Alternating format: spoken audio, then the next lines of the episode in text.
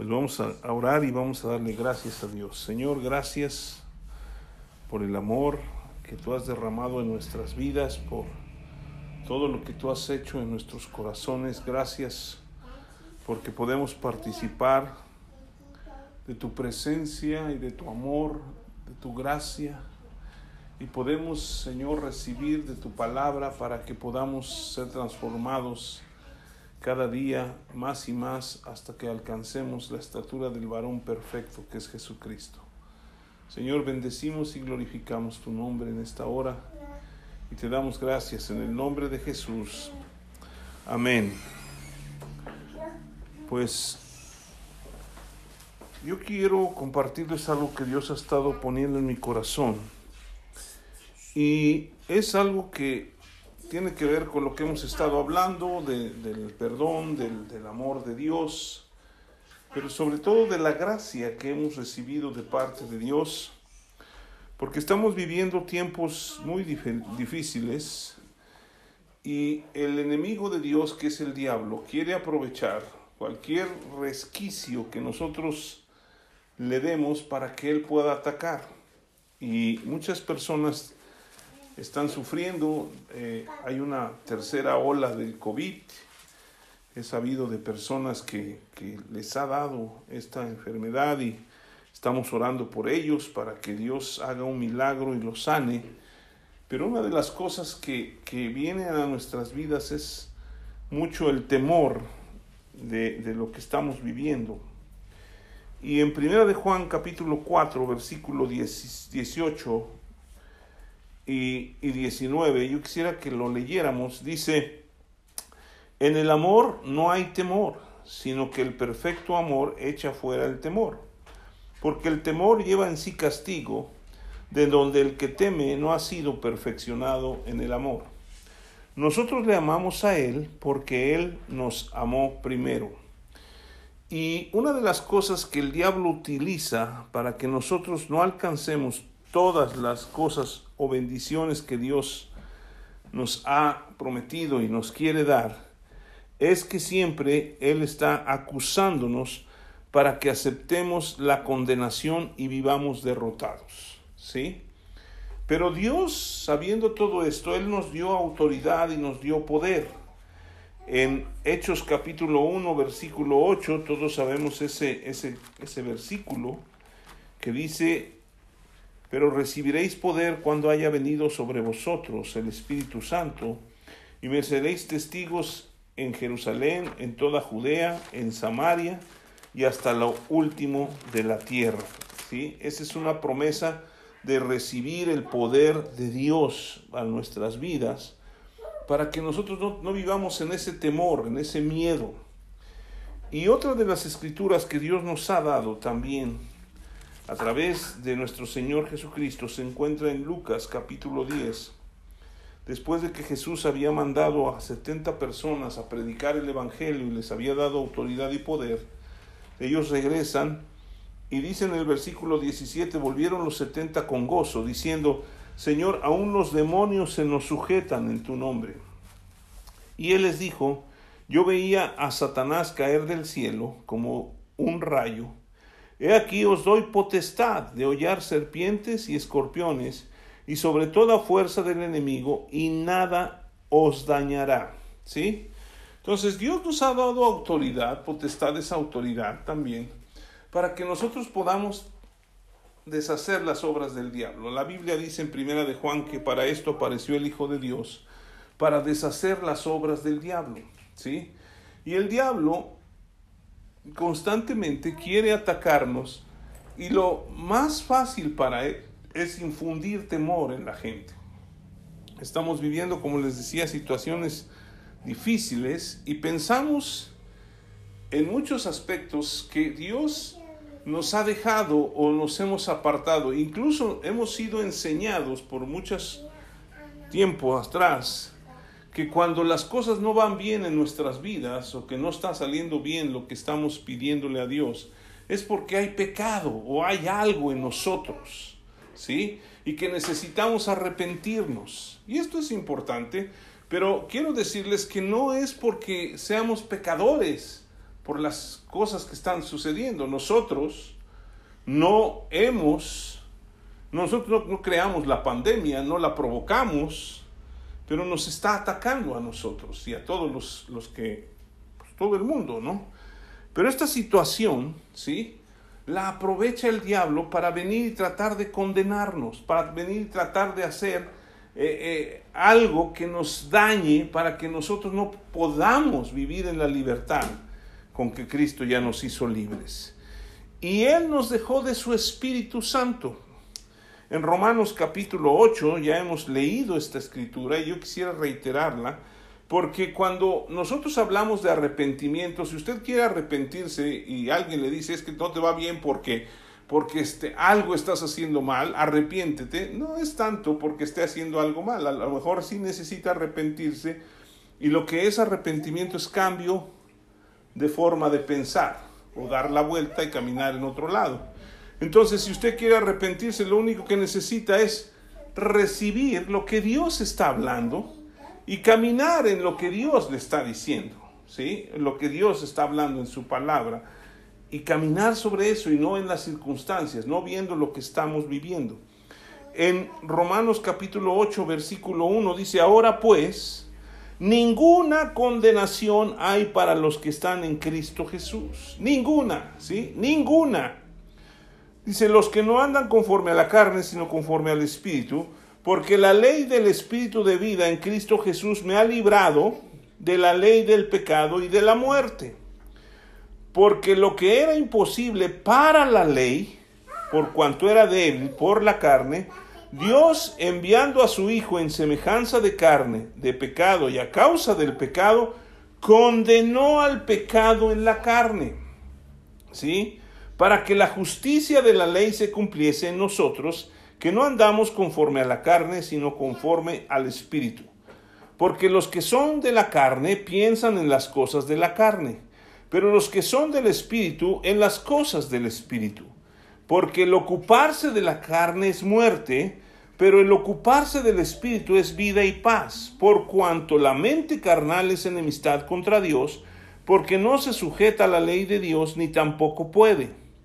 Y los que viven según la carne no pueden agradar a Dios, mas vosotros no vivís según la carne, sino según el Espíritu, si es que el Espíritu de Dios mora en vosotros, y si alguno no tiene el Espíritu de Cristo, no es de él. Pero si Cristo está en vosotros, el cuerpo en verdad está muerto a causa del pecado, mas el Espíritu vive a causa de la justicia. Y si el Espíritu de aquel que levantó de los muertos a Jesús mora en vosotros, el que levantó de los muertos a Cristo Jesús, vivificará también vuestros cuerpos mortales por su espíritu que mora en vosotros. Así que, hermanos, deudores somos no a la carne, para que vivamos conforme a la carne, porque si vivís conforme a la carne moriréis, mas si por el espíritu hacéis morir las obras de la carne, viviréis. Porque todos los que son guiados por el espíritu de Dios, estos son hijos de Dios pues no habéis recibido el espíritu de esclavitud para estar otra vez en temor, sino que habéis recibido el espíritu de adopción por el cual clamamos Abba Padre. El espíritu mismo da testimonio a nuestro espíritu de que somos hijos de Dios. Somos hijos de Dios. ¿Sí? Si se fijan, aquí está hablando de el vivir en la carne o vivir en el espíritu. Y una de las cosas que siempre consideramos es que vivir en la carne es andar en pecado. ¿Sí? Pero aquí nosotros vemos que el apóstol Pablo está hablando a los que de alguna otra manera han conocido el Espíritu Santo. Entonces nosotros necesitamos aprender a vivir en el Espíritu y no a vivir en la carne. Eh, la carne podríamos manifestarla o entenderla también con los pensamientos o las cosas que no son de acuerdo a, a la palabra de Dios. Por ejemplo, nosotros tenemos fe en Dios y creemos que Él nos va a salvar. Y lo que viene en contra es que Dios no nos perdona nuestros pecados, ¿sí? Y que nos va a llevar al infierno. Eso podría ser un pensamiento carnal, ¿sí? Es que cómo voy a creer que nada más que creas en Dios y ya te vas a ir al cielo, ¿no? Pues esa es la verdad. Y es tan sencilla que a veces nosotros también con los ataques del diablo empezamos a tener cierto temor, ¿sí? Dios en su infinito amor ha derramado por su gracia de su Espíritu Santo en nosotros para que el diablo no pueda condenarnos. Y esto hay que tomarlo en cuenta constantemente en nuestras vidas. El diablo no puede venir a condenarnos. De hecho, les voy a decir algo que, que tienen que tomar en cuenta para su vida. La gracia es el único, es lo único contra lo que el diablo no tiene defensa. La gracia es contra lo único que el diablo no tiene defensa. ¿Por qué? Porque nosotros queremos vivir bajo la protección y la sanidad de Dios, porque eso está escrito, ¿o no? Entonces, si vivimos nosotros eh, de acuerdo a nuestro propio esfuerzo, ¿sí? Para que ganemos la aprobación de Dios, lo que les decía, que a veces nos dicen, no, es que tú estás mal porque algo estás haciendo mal, ¿sí? Y entonces, ¿qué pasa? Pues nosotros nos empezamos a juzgar y empezamos a decir, no, es que, es que yo tengo que cambiar porque yo estoy haciendo, algo me está pasando, por eso no puedo salir adelante. ¿Sí? Y el diablo aprovecha esas coyunturas, ¿sí? El diablo tendrá poder sobre nosotros cuando nosotros, por lo que hacemos, buscamos la aprobación de Dios. Ya hemos hablado en, Juan, en Romanos 3 que no hay justo ni aún uno. No hay quien entienda, no hay quien haga lo bueno. Entonces, nadie puede merecer la gracia de Dios. ¿De acuerdo? Entonces el diablo aprovecha esas coyunturas, ¿sí? Y él siempre va a poder señalar algo que no hicimos bien para decir, tú no mereces lo que estás, lo que quieres. ¿Sí? Esto es muy importante porque hoy en día estamos viviendo tiempos difíciles, todos. Pero Dios nos sigue sustentando, nos sigue dando, nos sigue bendiciendo, nos sigue dando vida. Hace salir su sol cada día para nosotros y nos alimenta a diario, ¿sí? De alguna u otra manera siempre está supliendo nuestras necesidades. Pero si nosotros tratamos de ganar por nuestra forma de ser las bendiciones de Dios, esto le da dominio al diablo sobre nosotros. ¿Sí? ¿Por qué? Porque entonces él va a decir, ya fallaste en esto, entonces por eso Dios no te bendice. Y esto hay que cuidar mucho cuando hablamos, porque muchas veces nosotros podemos decir esto, ¿sí? Si estamos orando y reclamando la protección de Dios y la sanidad divina, ¿sí? De acuerdo a lo que nosotros, o basándonos en lo que nosotros hemos hecho, el diablo, que es un maestro en, en la acusación, va a decir, no, eh, ya hiciste esto mal, ya hiciste esto mal, ¿sí? Y entonces nuestra fe se derrumba, ¿o no? Estamos así bien fuertes en la fe. Sí, no, Dios suple, Dios bendice, Dios me sana, Dios me protege, porque así está escrito en su palabra. Además, yo he estado orando y este me levanto y yo hago y sirvo y esto y lo otro. Y de repente no me va bien o me pasa algo. Y el diablo dice, pues esto es porque no hiciste todo bien. Hoy en día, ¿sí? El diablo anda tratando de que la gente regrese a las obras de la ley. ¿Sí? Y esto es muy peligroso. ¿Por qué? Porque las obras de la ley, ¿sí? Si nosotros vemos ahí, guarden su lugar, nada más vayan en el capítulo 10 de Romanos, en el versículo 5, dice, porque de la justicia que es por la ley de Moisés escribe así, el hombre que haga estas cosas vivirá por ellas. ¿Sí? Romanos 5, 10, 5. ¿Sí?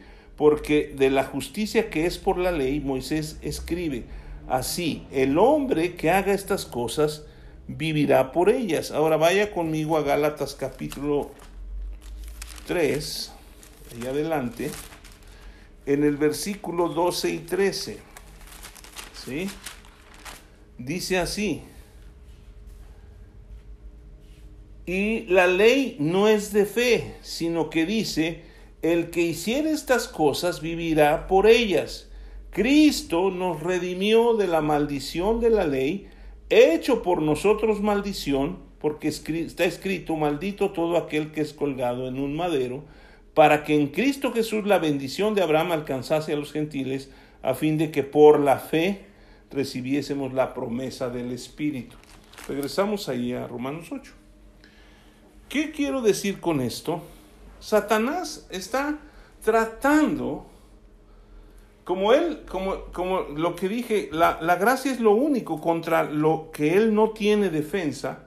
Entonces está tratando de que la gente deje de mirar a la gracia y siga tratando de esforzarse en cumplir las obras de la ley. Porque entonces Satanás sabe que si no cumplimos toda la ley y vivimos por toda la ley, entonces no alcanzaremos lo que Dios prometió.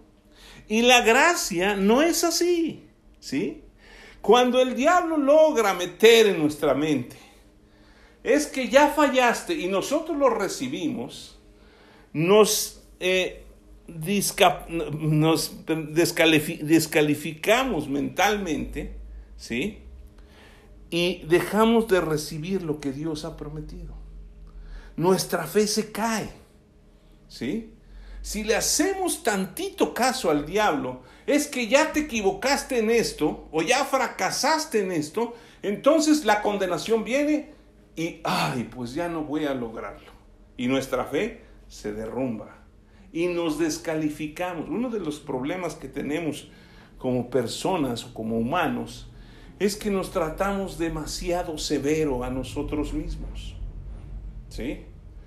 Y nosotros mismos nos descalificamos cuando no hacemos algo bien. Pero Dios no nos descalifica, ¿sí?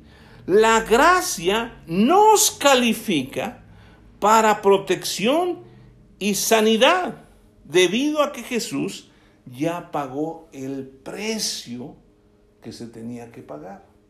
¿Sí? Lo que decía la semana pasada, ya nos perdonó. Y como Él no tiene un rango de tiempo, Él perdonó todos los pecados presentes, pasados y futuros.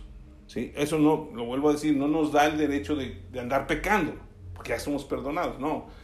Queremos amar a Dios y mostrarle lo que somos. Y decíamos, que la gracia nos da, ¿sí? nos perdona, pero también nos empodera para ir en contra del pecado. Entonces, la gracia nos califica para vivir en la protección y en la sanidad divina.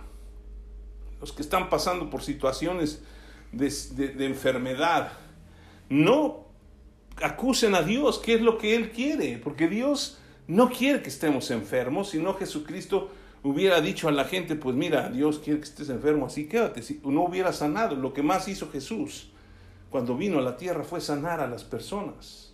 Y Él no quiere que estemos enfermos, ni tampoco que vivamos en temor, ¿sí? Porque el temor dice que lleva en sí castigo. Entonces, ¿qué es lo que necesitamos hacer? Vivir en el Espíritu, ¿sí?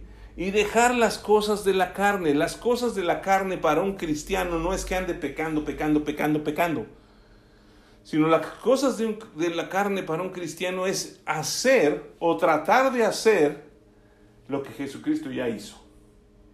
Ya nos perdonó, ya nos lavó y no nosotros no podemos ganarnos nada.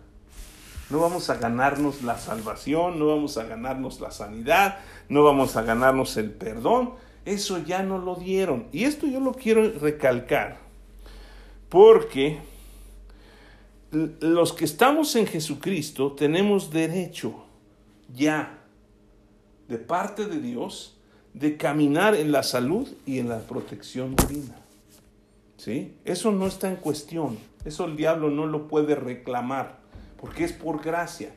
Fíjense, Jesucristo dijo, no vamos a ir allá, pero dijo estas palabras, que eran como ovejas que no tenían pastor. Las ovejas, cuando no tienen pastor, obviamente, están solas, están desprotegidas, ¿sí? Y las ovejas son animales muy distraídos y muy desorientados.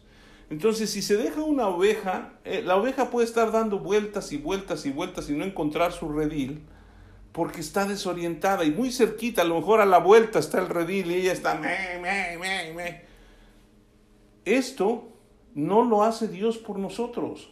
Fíjense, cuando Dios nos ha dado de su gracia, Él también nos dio, la gracia es que nos perdona nuestros pecados, ¿no? Y cuando recibimos a Jesucristo, Él nos da la autoridad o la potestad de ser hechos hijos de Dios. Por eso en, el versículo 15 eh, de Romanos 8 dice, pues no habéis recibido el espíritu de esclavitud para estar otra vez en temor, sino que habéis recibido el espíritu de adopción por el cual clamamos Abba Padre. Uno de los grandes problemas que yo veo en muchas personas que han creído en Jesucristo es que no consideran a Dios como su Padre. A lo mejor porque no han tenido una buena experiencia con un Padre terrenal. Pero Dios es un Padre amoroso y Él quiere bendecirnos, quiere darnos lo que, si, si no escatimona a su propio Hijo, dice Romanos 8, ¿cómo no nos dará juntamente con Él todas las cosas? El problema es que nosotros le damos lugar a Satanás cuando pensamos que nosotros podemos ganarnos las cosas que Dios nos ha prometido. Y el diablo se aprovecha, ¿sí? Y quiere acusarlo, ¿sí? Nos quiere señalar siempre es que te equivocaste, es que te equivocaste. Pero cuando nosotros sabemos de la gracia de Dios, que es el regalo de Dios que no merecemos, en ese momento nosotros podemos señalar, mira la sangre del Cordero de Dios que ha sido derramada por mí y he sido lavado y soy limpio. Y no es por mis obras, sino por su gracia. Y cuando nosotros hablamos de la gracia, el diablo no tiene poder. Por eso es que va mucho en contra de los que predican la gracia o de los que viven en la gracia. Porque no tiene manera de acusarlos y condenarlos. Ahora, con la gracia como base, el Dios de paz puede reinar sobre todos nuestros miedos e impartirnos una fe inquebrantable para nuestra protección. Mire, cuando Dios vio al hombre y vio su necesidad, todos los, nosotros, todos los hombres éramos pecadores, ¿no? Nadie se había ganado el cielo. De hecho, lo, es más, lo vamos a leer ahí en Romanos 3. ¿Sí? Romanos capítulo 3, en el versículo 9, dice, ¿Qué pues? ¿Somos nosotros mejores que ellos? En ninguna manera, pues ya hemos acusado a judíos y a gentiles que todos están bajo pecado.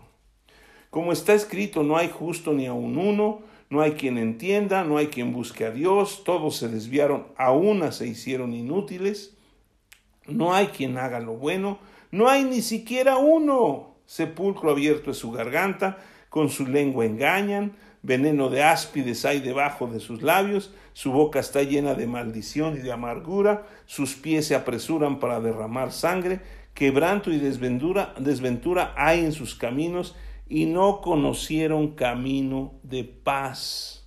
No hay temor de Dios delante de sus ojos. Esto éramos todos.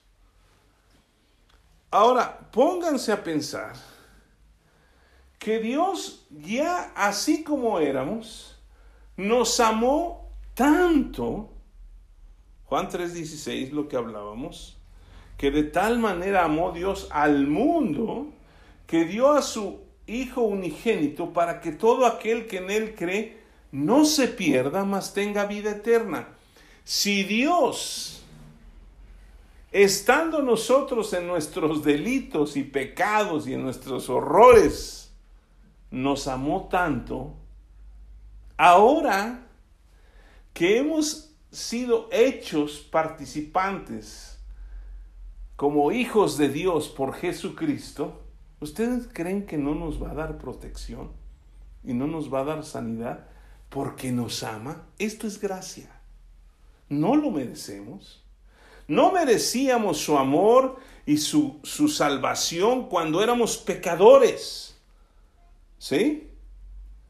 Ahora tampoco, pero Él nos sigue amando y nos sigue amando y nos va a seguir amando más y más. Entonces cuando nosotros entendemos que su amor va más allá de lo que yo puedo hacer o decir, mi fe va a ser inquebrantable, porque no creo en lo que hago, sino yo creo en lo que Él es.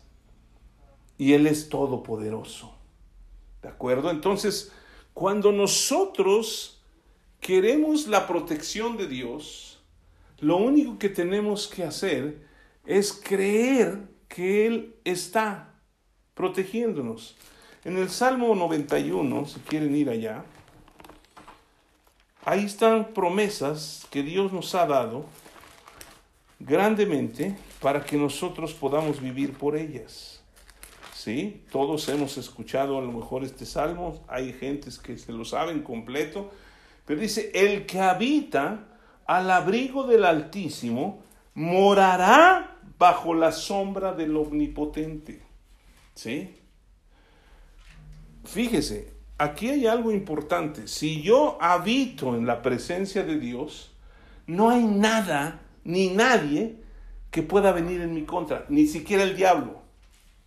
¿Sí? Porque el diablo no tiene autoridad en contra de Dios.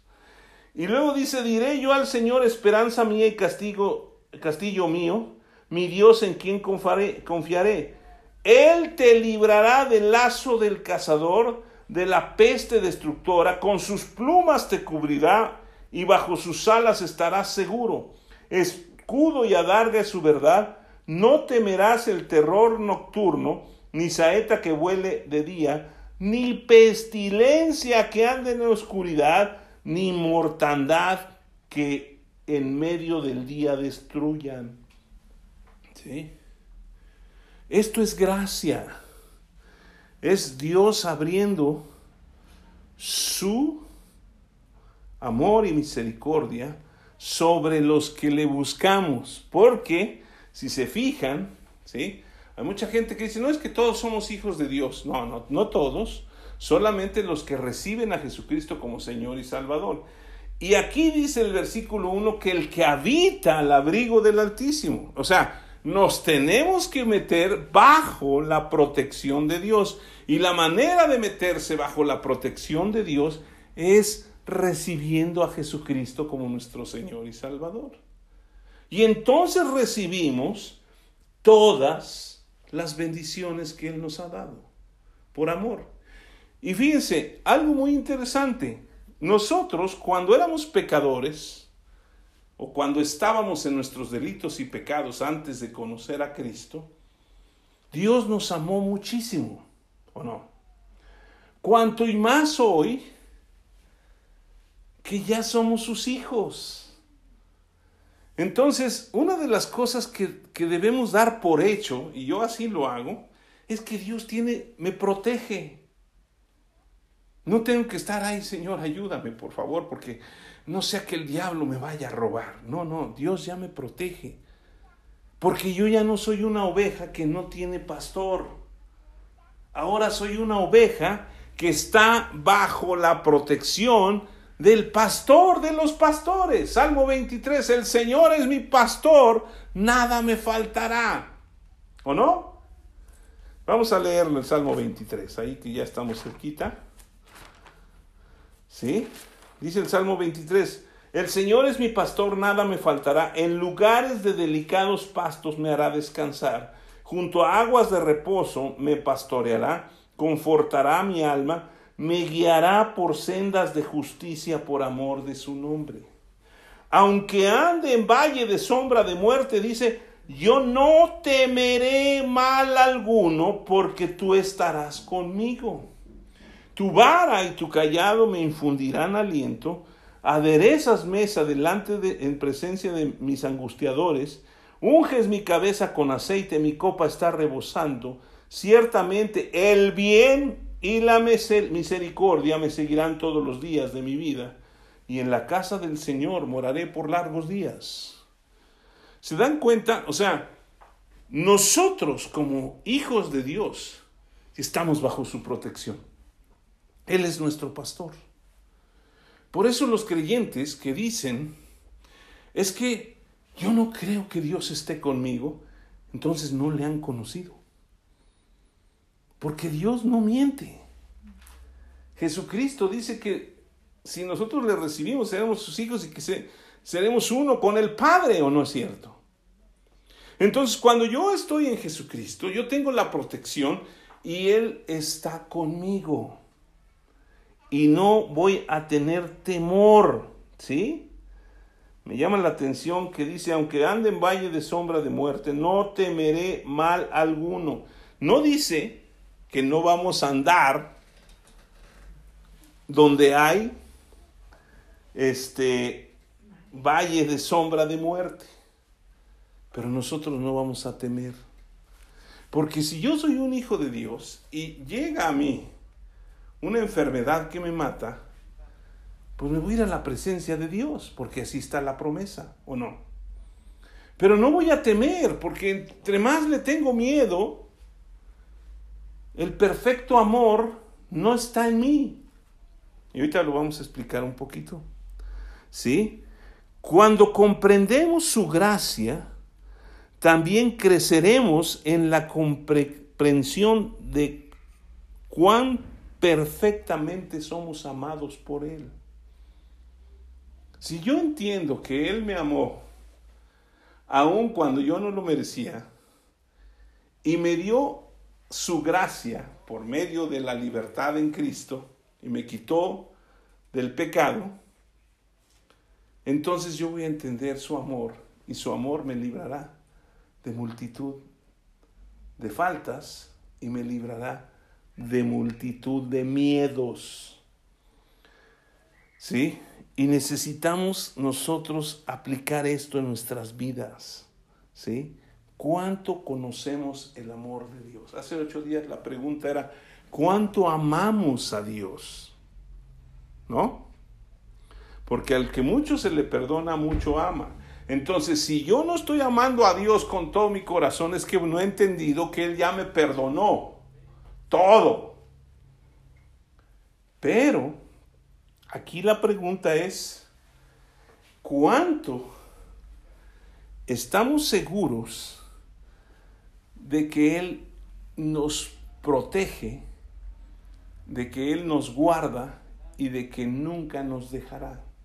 Hablábamos de, la semana pasada del amor de Dios. Ni lo alto, ni lo profundo, ni lo ancho, nada nos podrá separar del amor de Dios. Entonces, si nada nos puede separar del amor de Dios, nada nos puede quitar de su presencia, a menos que nosotros nos hagamos a un lado. ¿Sí? Entonces, nosotros necesitamos entender que las obras de la ley fueron puestas para guiar, dice la escritura en Gálatas, que fue como un ayo para ir guiando al pueblo de Dios para conocer la fe. Pero si no conocemos la fe y no recibimos a Jesucristo por fe, no vamos a entrar a la presencia de Dios. Y ya lo, ahorita vamos a, a retomar Romanos 8. Pero aquí la situación es muy importante. ¿Por qué? Porque nosotros necesitamos vivir en la paz de Dios. ¿Sí? En la paz de Dios. Porque no va a haber ninguna arma forjada en contra nuestra. ¿Sí? Vaya conmigo a Isaías 54. No va a haber ninguna arma forjada en nuestra contra va a prosperar. ¿sí? Me llama la atención y luego vamos a ver un día esto. porque Isaías 54 viene después de Isaías 53. bueno, pero Isaías 53 habla de los, del sacrificio de Jesús. Y a partir del versículo del capítulo 54, Dios empieza a derramar cosas maravillosas. ¿Sí? Dice en el versículo 4, dice, no temas, pues no serás confundida y no te avergüences porque no serás afrentada, sino que te olvidarás de la vergüenza de tu juventud. Bueno, eso ya. Si alguien me ayuda con tu, eh, eh, ningún arma, aquí está. Versículo 17, ¿sí? Ninguna arma forjada contra ti prosperará. Y condenarás toda lengua que se levante contra ti en juicio. Esta es la herencia de los siervos del Señor y la salvación de mí vendrá, dice el Señor. Dense cuenta de algo importante. Ninguna arma forjada en nuestra contra prosperará. El diablo, dice la escritura, que anda como león rugiente buscando a quien devorar. ¿Sí? Aquí la cuestión es que si dice la escritura que ninguna arma forjada en mi contra va a prosperar, lo maravilloso es que dice también, y condenarás toda lengua que se levante contra ti en juicio. Hay gente que le tiene miedo al diablo. ¿Sí? Y el diablo siempre nos va a estar juzgando. ¿No? Entonces, si ningún arma forjada en nuestra contra va a prosperar y podemos condenar toda lengua que se levante contra nosotros en juicio, podemos condenar la lengua del diablo y quitar de nosotros el temor. Y fíjense lo que dice, esta es la herencia de los siervos del Señor. O sea, ya no lo dio Dios. Y su salvación viene de Él. Él ya nos dio la salvación, ya nos dio su herencia, ya no, ya no podemos andar en el temor de, de lo que Satanás quiere levantar en nuestra contra. ¿Sí? Tenemos que vivir en la paz de Dios. Ahora, si nosotros vamos a, a Primera de Juan, que fue el versículo que leímos al principio, Primera de Juan 4, ¿sí? que es en, en donde habla del amor, algo maravilloso hay ahí, porque dice en el versículo 18, bueno, el 17 vamos a leer, dice, en esto se ha perfeccionado el amor en nosotros, para que tengamos confianza en el día del juicio, pues como Él es, así somos nosotros en este mundo. En el amor no hay temor, sino que el perfecto amor echa fuera el temor, porque el temor lleva en sí castigo, de donde el que teme no ha sido perfeccionado en el amor. ¿Sí? Ahora, hay otras versiones que explican un poquito más amplio pero habla del miedo, ¿sí? Habla de tener miedo a las cosas. El temor a Dios es un temor reverente que nosotros tenemos, ¿sí? Pero dice, en el amor no hay miedo. ¿Por qué? Porque nosotros ya hemos, ya hemos sido perfeccionados en el amor. El miedo, ¿sí? El miedo es algo que implica tormento. ¿Sí? Y necesitamos una revelación del perfecto amor de Dios para quitar ese miedo. ¿Sí o no? Cuando nosotros estamos miedosos, para no decir temor, miedosos, siempre estamos atormentados. Le tenemos mucho miedo al futuro. ¿Sí? ¿Qué va a pasar? Con esta pandemia que no se acaba, que no se acaba. Y al parecer viene otra ola y luego otra ola. Pero Dios es más poderoso que eso. Y luego, ¿qué vamos a hacer cuando no tenemos trabajo, por decirlo? ¿Y ahora qué vamos a hacer? ¿Qué vamos a comer? ¿Y qué vamos? Y Dios nos está diciendo, mira las aves de los cielos, que no trabajan, no estoy diciendo que no trabajemos, pero no trabajan ni guardan en graneros y Dios las alimenta. ¿Sí? Y a veces nosotros estamos miedosos porque no tenemos las cosas para mañana. Y Dios suple y suple y suple. Y quiere que nosotros aprendamos a tener fe. Les decía que el diablo aprovecha las obras de la ley para que diga, tú no cumpliste todo. Pero la gracia habla de que Jesucristo cumplió todo. Por eso cuando hablamos de la gracia el diablo no tiene autoridad. Porque no nos puede acusar. Entonces, cuando nosotros vivimos en la gracia, nosotros podemos echar fuera ese miedo, ese temor, porque Dios es el que está al pendiente y al cuidado de nosotros. Entonces, cuando nosotros empezamos a razonar el miedo, le voy a decir una cosa, no podemos alejar el miedo de nosotros con razonamientos. Porque siempre va a haber algo que va a justificar nuestro miedo, ¿o no? Pero de acuerdo a la palabra de Dios, les decía, si, si Dios nos amó tanto antes de que fuéramos creyentes y éramos una bola de pecadores, ahora que somos sus hijos, ¿no nos amará más? Yo tengo hijos y me preocupa que mis hijos estén bien o no. Y quiero protegerlos. Y quiero guardarlos. Y quiero estar atento. Porque los amo nada más por eso. Y quiero suplir sus necesidades. Y quiero que salgan adelante. Y, estoy orando por ellos. Y le pido a Dios y todo eso. Imagínense si yo, siendo un hombre común y corriente, como padre, los amo y, los, y quiero eso para mis hijos, cuánto más el Padre Celestial estará cuidando y pendiente de sus hijos, que somos usted y yo. Entonces, no podemos alejar el miedo con razonamientos. El miedo implica tormento, ya se los decía. Necesitamos una revelación de su perfecto amor. ¿Sí? Todo temor en nuestra vida se disipará cuando conocemos el amor de Dios. ¿Sí? En Romanos capítulo 8, si quieren ir otra vez, regresamos. En el versículo 31 dice, ¿qué pues diremos a esto? Si Dios es por nosotros, ¿quién contra nosotros.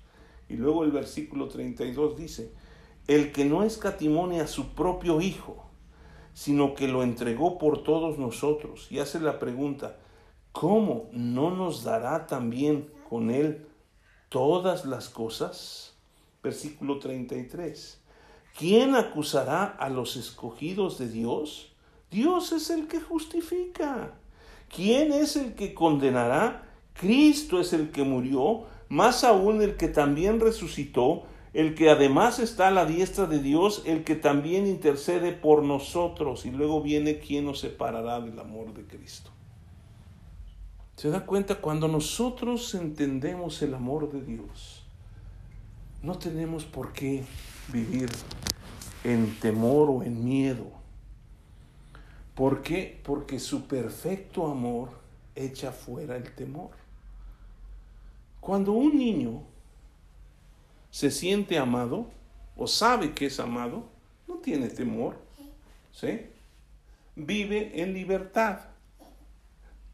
Vive en la confianza que le da el amor que recibe de sus padres. Lo que necesitamos hacer es meternos más a la presencia de Dios conocer de su amor y dejarnos amar por Él. Cuando uno se siente amado por Dios, créame, usted no va a tener miedo de nada.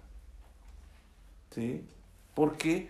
Porque Dios es el Todopoderoso, es el gran yo soy, el, el magnífico, el, el omnipotente, el omnipresente, el eterno, el omnisciente todo lo sabe, todo, todo, está en todas partes al mismo tiempo.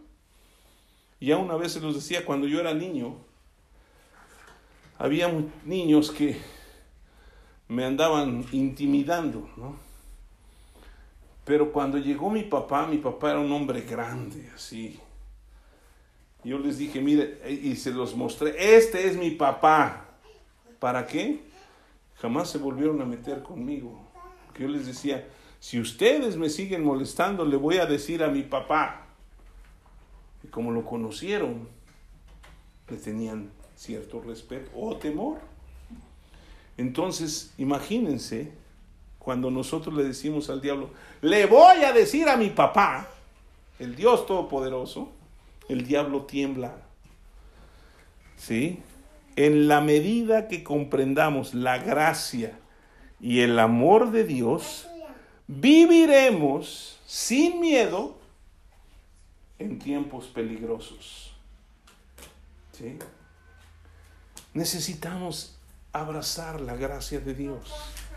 Necesitamos abrazar el amor de Dios y meternos en, es, en, esos dos, dos cosas. O sea, la gracia es que Dios me amó, me perdonó.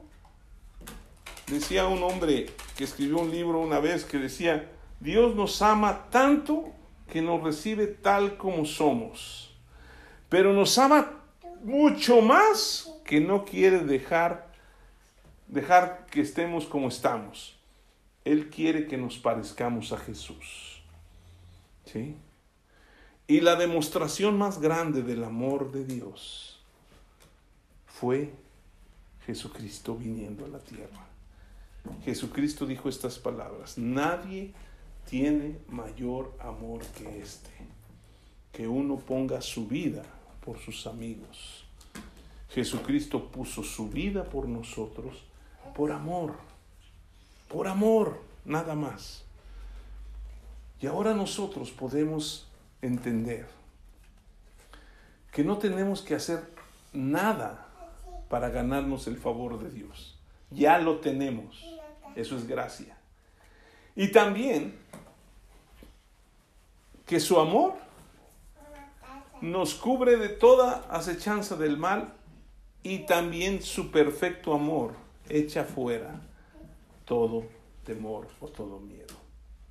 Necesitamos aferrarnos a estas palabras en estos tiempos que son tan peligrosos. Y para terminar en Lucas capítulo 10, 19, les quiero reiterar el versículo 19, dice aquí os doy potestad de hollar serpientes, escorpiones y sobre toda fuerza del enemigo y reiterar fuertemente, nada nada les dañará.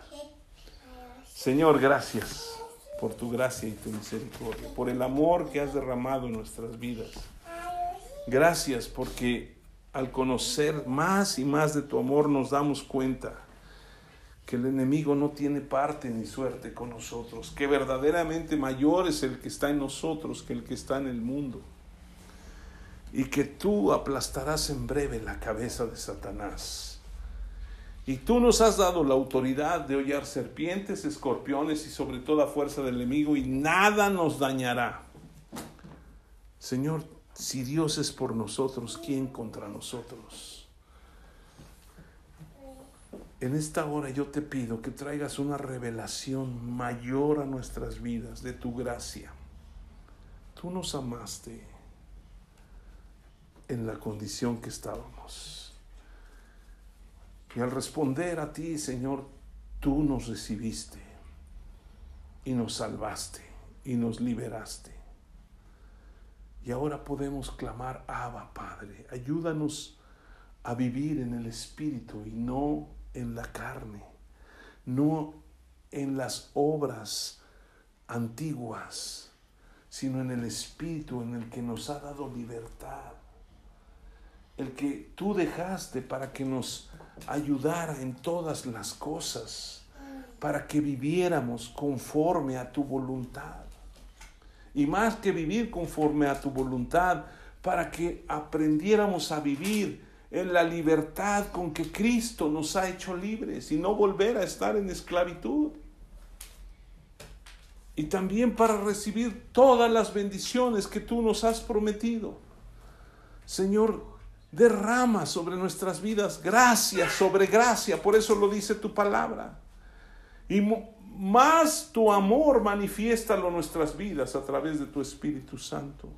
Llénanos, Señor. Llénanos de tu Espíritu para que podamos ver tu grandeza y tu poder manifestarse. En el nombre de Jesús. Amén.